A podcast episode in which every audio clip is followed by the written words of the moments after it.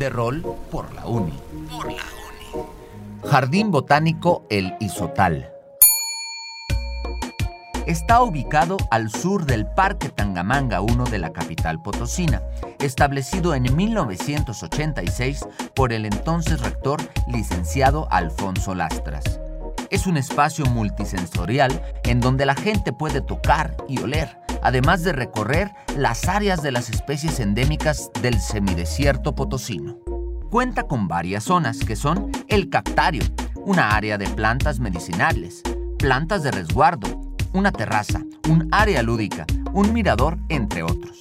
Las plantas tienen las condiciones idóneas de suelo, de luz, de temperatura y de humedad, y se adecúan a cada una de sus formas de vida. El isotal se ha convertido en la casa de la flora rescatada cuando se dan los cambios de uso de suelo en el territorio potosino. Resguarda 84 plantas en peligro de extinción, sobre todo especies de cactus.